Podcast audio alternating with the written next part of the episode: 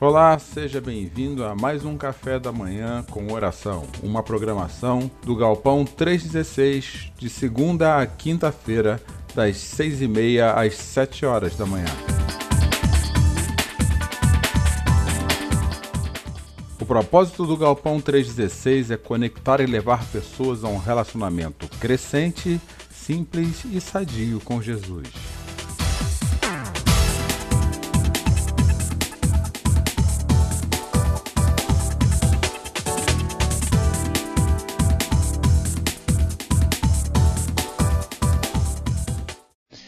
Hoje nós temos uma outra pergunta. Como eu tenho dito, eu tenho feito perguntas para o nosso dia. E hoje a pergunta para, os nossos, para o nosso dia dessa terça-feira, dia 4, é aonde você tem guardado o seu tesouro, ou os seus tesouros, quais são os teus seus tesouros, aqueles que você guarda com mais profundidade, com mais apego, com mais carinho. E nós vivemos hoje numa cultura onde os apegos, onde os tesouros são normalmente materiais ou emocionais. E nós continuamos aqui refletindo em cima do livro de Provérbios. Ontem falamos um pouco sobre um trecho do capítulo 1 e hoje nós falaremos um pouco sobre um trecho do capítulo 2. Provérbios foi um livro escrito por Salomão. E Salomão é muito conhecido por todos, acho que todo mundo aqui, pelo menos alguma vez, ouviu falar de Salomão. Salomão foi o segundo filho do rei Davi, outro personagem bíblico que vocês também conhecem. E Salomão era conhecido pela sua sabedoria. A Bíblia chegou a afirmar que nunca houve e nem haverá ninguém mais sábio do que Salomão. Pessoas do mundo todo o visitavam para que a sua sabedoria fosse conhecida e também reconhecida. E então Salomão traz três livros na nossa Bíblia. Um livro que eu digo que é o livro da paixão, do amor, que é Cantares, onde eu creio que Salomão escreveu na sua juventude. Provérbios, que é o livro que nós temos refletido, é, que é um livro que eu creio que Salomão escreveu na sua meia-idade, na fase madura. E logo após Eclesiastes, um livro que eu creio que Salomão já estava caminhando para o final da vida e refletindo a respeito dela. Na fase madura de Salomão, em Provérbios capítulo 2, Salomão começa fazendo a seguinte afirmação, logo nos versículos de 1 a 5. Meu filho, preste atenção às minhas palavras e guarde os meus mandamentos, como, como tesouro. Dê ouvidos à sabedoria e concentre o coração no entendimento. Clame por inteligência e peça entendimento.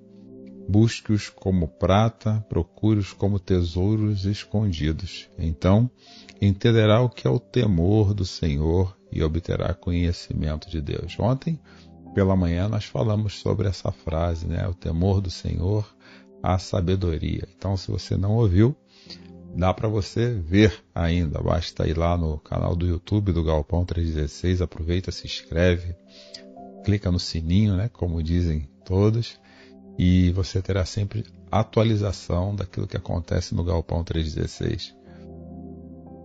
Bom dia, William. Deus abençoe, viu? E o temor do Senhor é o princípio da sabedoria, diz Salomão, e não somente eles, mas também outros personagens bíblicos nos trazem essa, esse, essa referência. Mas aqui Salomão ele vai um pouquinho mais. Ele vai dizer que no coração nós guardamos os nossos tesouros. É uma referência aos nossos sentimentos. Quando guardamos coisas boas no nosso coração, nós vivemos bons sentimentos. Quando guardamos coisas que não são tão boas em nossos corações, os sentimentos nos complicam um pouco. E nós temos, a, a Bíblia usa constantemente essa referência de que o coração é o lugar onde nós guardamos os nossos tesouros. Bom dia, meu amor, tudo bem? onde, onde guardamos nossos tesouros. Bom dia, Márcia. E a minha pergunta é: que tesouros você tem guardado no seu coração? Essa é a pergunta dessa manhã. Pois muita parte dos seus incômodos podem ser frutos de tesouros que estão complicando a sua vida. No versículo 2, Salomão, nesse texto que nós lemos, ele já diz que meu filho, preste atenção às minhas palavras e guarde os meus mandamentos como tesouro. É, as Escrituras nos ensinam que aquilo que Deus nos ensina são tesouros preciosíssimos. E no versículo 4, ele compara esse tesouro, a busca por esse tesouro, guardar esse tesouro, como com a mesma vontade que as pessoas tinham naquele tempo de buscar a prata, um metal valioso. E aí eu quero fazer uma atualização para os nossos dias de hoje. O que, que é valioso para você? Quais são as coisas mais valiosas para a sua vida? Talvez não sejam bens materiais, podem ser sua família, até seus filhos. E as Escrituras nos dizem, não para ignorar isso, mas para termos esses tesouros pautados, ou melhor, alicerçados por tesouros maiores, que são os tesouros que Deus tem para nos dar. Aliás, o próprio Senhor Jesus, aquele que foi o maior tesouro que Deus nos deu, o próprio Deus encarnado na história, ele diz que nós devemos ajuntar tesouros nos céus, onde a traça e a ferrugem não destroem, ou os ladrões não arrombam nem furtam. Onde estiver o seu tesouro, disse Jesus, ali está o seu coração. Ele faz referência de uma outra forma, usando a metáfora tesouros no céu, para poder dizer que quanto é importante termos no nosso coração os tesouros do reino dele, do reino de Deus, porque ali é onde está o nosso tesouro. Pense bem, ali está o nosso coração. Isso tem tudo a ver com a forma que nós vemos o mundo, com a forma que nós pensamos as coisas, com a forma as quais nós decidimos, tem a ver com o nosso comportamento. Porque nós tomamos decisões, agimos e pensamos com base no repertório que guardamos em nossos corações. E às vezes nosso repertório também nos complica, como eu disse antes. Precisamos de tesouros mais profundos que vão além das nossas limitações e é justamente no reino dos céus, segundo as Escrituras, que há esses tesouros. Por isso é importante nós mantermos um contato muito próximo com as Escrituras, com o Deus das Escrituras. No capítulo 13, Jesus também vai dizer que esse tesouro, o reino dos céus, é um tesouro escondido num campo e o homem o descobriu nesse campo. Quando nós descobrimos o reino dos céus, o que Jesus tem para nos dar como presente, o que Jesus tem para resgatar, o que Jesus está resgatando, que é a nossa vida de forma eterna, ele é comparado a esse homem que achou um tesouro escondido num campo. O entusiasmo por encontrar esse tesouro foi tão grande que ele esconde o tesouro novamente, vende tudo que tinha e com o dinheiro da venda comprou o campo. Ele não comprou somente o tesouro, ele comprou o campo. Então os tesouros de Deus, eles são tão preciosos que quando as escrituras em Mateus 13, 44 diz que Jesus, que aquele homem comprou o campo, assim ele entregou toda a sua vida pelo valor daquele tesouro. E esse tesouro também tem uma característica muito interessante, que é onde Paulo agora faz referência a ele em segunda carta de Coríntios, capítulo 4, versículo 7. Ele diz que nós mesmos, nós seres humanos, não somos nada mais, nada menos do que vasos frágeis, vasos de barro que contém, quando recebe a vida de Jesus na nossa vida, esse grande tesouro. Assim, fica evidente que esse grande poder vem de Deus e não de nós. Então, toda a referência de coisas boas da vida de homens e mulheres que guardam Deus e o seu reino como grande tesouro, não vem de si mesmo, da sua autoprodução, mas do que Deus a cada instante produz em nossos corações também. Isso causa alguns efeitos. Nossa vida começa a ter alguns efeitos ligados à sabedoria. Por isso que o verso 6 diz: O Senhor concede sabedoria e de sua boca vem conhecimento e entendimento. Como é bom a gente ter conhecimento e ter entendimento a respeito das coisas. Entendimento aqui é direção. E não é incomum nós olharmos para tudo aquilo que está à nossa volta e percebemos que as pessoas estão sem direção. Às vezes não sabem que decisões tomarem, às vezes não sabem que caminhos seguirem. E como diz o célebre escritor alemão Johann Gott, quem não sabe para onde vai, nunca vai muito longe. Um outro ditado popular é: para quem não sabe para onde vai, qualquer caminho serve.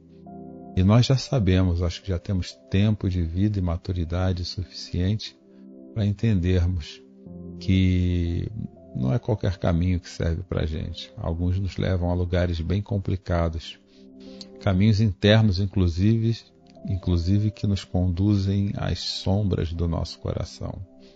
E além de dar entendimento, essa sabedoria de Deus, ela nos dá bom senso, é o que está no versículo 7 de Provérbios 22. Ele reserva bom senso aos honestos e é escudo para os íntegros, guarda os caminhos dos justos, protege os seus fiéis por onde andam. Olha, bom senso, eu creio que é uma das características mais importantes que nós precisamos ter nos dias atuais. Nessa cultura que é impetuosa, que faz, depois pensa que, no, no que faz, às vezes nem pensa. E quando nós guardamos os tesouros de Deus no nosso coração, nós experimentamos o bom senso, aprendemos a ponderar o que é certo, o que é errado. Não somos escravos nem sequestrados pelas nossas emoções, porque a sabedoria de Deus nos dá uma direção correta, uma direção a seguir, uma direção a qual nós podemos caminhar tranquilamente. Uma outra característica da sabedoria de Deus, segundo Salomão em Provérbios 2, é que ela nos protege. Versículo 8 diz que a sabedoria guarda os caminhos dos justos e protege seus fiéis por onde andam. Sim, protege a gente. Aqueles que são fiéis a Deus são protegidos pela sabedoria divina. E eu creio que aqui é, é, o que Salomão está nos dizendo é que isso evita que nós entremos em burradas. É, essa é a palavra. Quando eu estou diante de uma situação, seja qualquer que for, eu preciso recorrer a alguma fonte de informação interna ou externa. E tem hora que a, a, a nossa vista está enevoada, fica difícil ver adiante, e devido a isso eu preciso de algo que tire essa névoa e me faça enxergar com clareza. É isso que Salomão está dizendo aqui no verso 8. Ela, ele protege os nossos caminhos.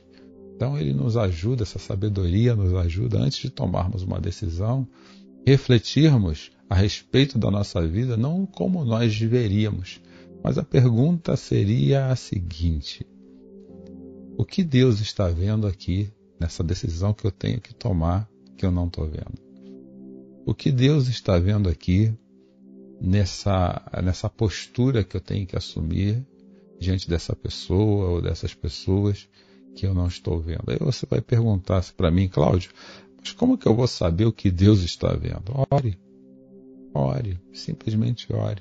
Coloca seu joelho no chão. Vai lá no secreto do seu quarto. Fala, Senhor, eu preciso tomar decisões importantes.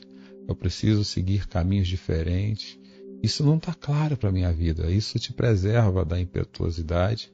Isso te preserva da impulsividade. Isso faz com que você tome caminhos mais claros, porque eu creio que quando a gente ora, Deus abre os tesouros dos céus e nós temos acesso aos tesouros do céu, dos céus, da sabedoria dele.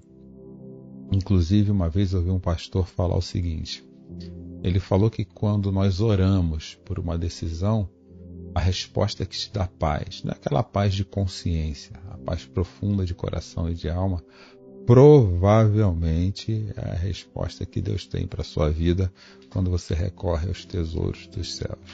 Por isso, eu termino aqui dizendo essa palavra que a sabedoria de Deus, ela traz clareza para as nossas mentes e corações e nos ensina o caminho a seguir. O verso 9 diz: Então você entenderá o que é certo, justo e imparcial, e saberá o bom caminho a seguir. Vou repetir a conclusão dessa nossa reflexão dessa manhã.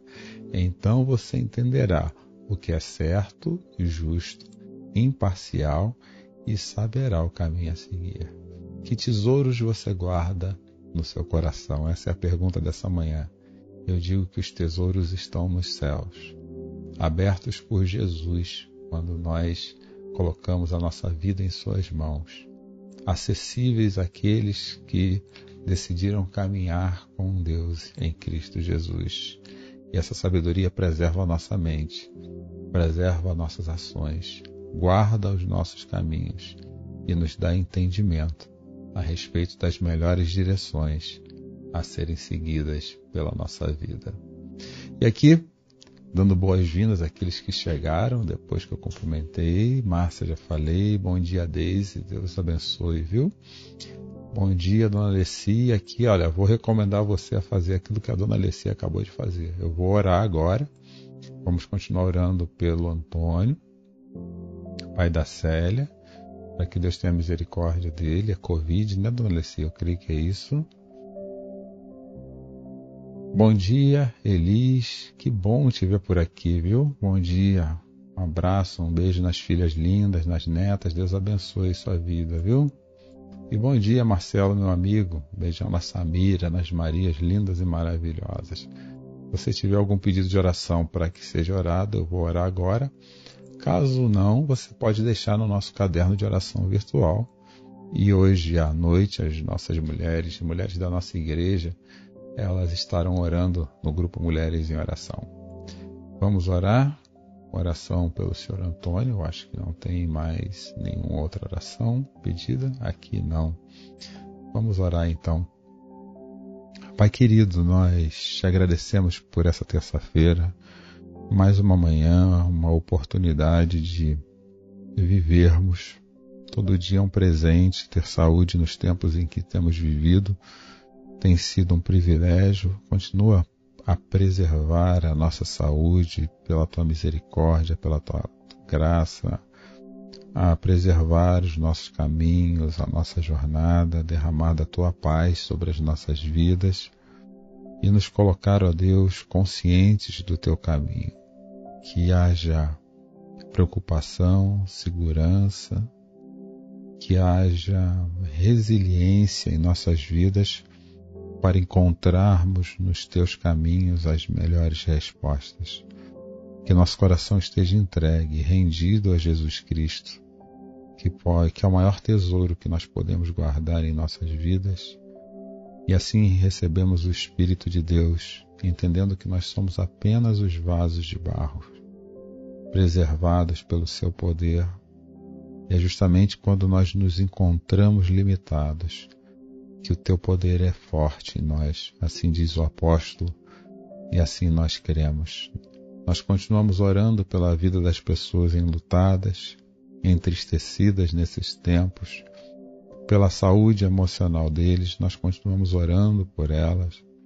Nós continuamos orando, ó Deus, por aqueles que estão enfermos, por diversos motivos. Hoje a Covid é o que traz mais volume ao nosso ouvido, ao nosso coração, mas os hospitais estão cheios de enfermos, alguns precisando de cuidado especial e sem ter esse cuidado por falta de espaço. Abençoe e continue abençoando o Senhor Antônio, Deus. Leva sobre ele a tua graça acolhedora e restauradora. O desejo que temos colocado em tuas mãos é o desejo de que o Senhor cuide completamente dele e que ele volte a celebrar essa vitória em teu nome. Abençoe aqueles que se preocupam com ele, aqueles que têm cuidado pela sua vida Abençoe a Célia, sua filha, sua família também. E Deus, que hoje seja um dia onde nós possamos celebrar vitória a vitória, de fé em fé, os tesouros que nós temos guardados em nossos corações. Que a tua graça, que a tua paz e teu amor e teu carinho continue sendo o motivo do nosso querer, do nosso mover e do nosso respirar. É o que nós pedimos e agradecemos. Em nome de Jesus. Amém. Bom dia, Raquel, tudo bem? Queridos, uma, um, uma boa terça-feira para vocês. E antes de terminar, eu gostaria de deixar uma música. Uma música para o coração de vocês. Uma música que espero que fale ao seu coração e também venha vir de encontro com a mensagem que nós acabamos de compartilhar com todos nessa manhã de terça-feira. Deus abençoe a todos.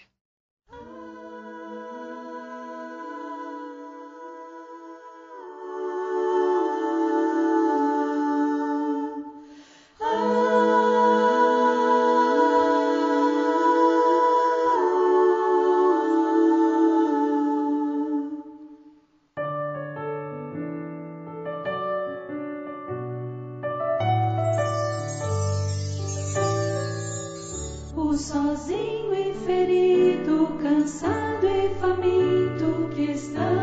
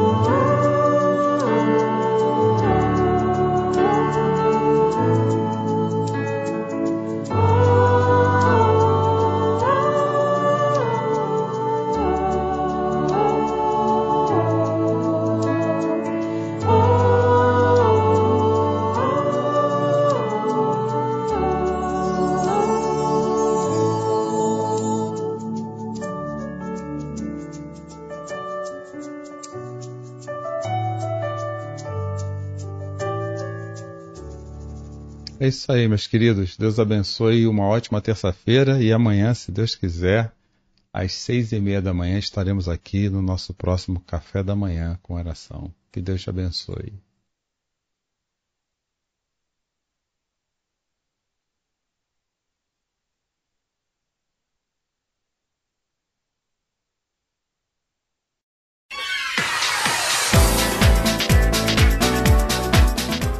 O Ministério a Igreja Galpão 316, ela cresce com a generosidade do coração de todos aqueles que contribuem financeiramente conosco.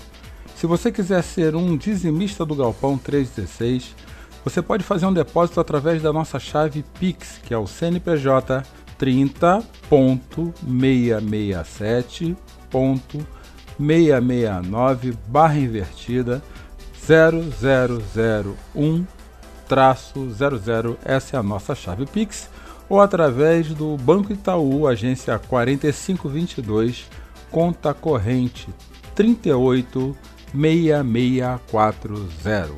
Igreja Galpão 316.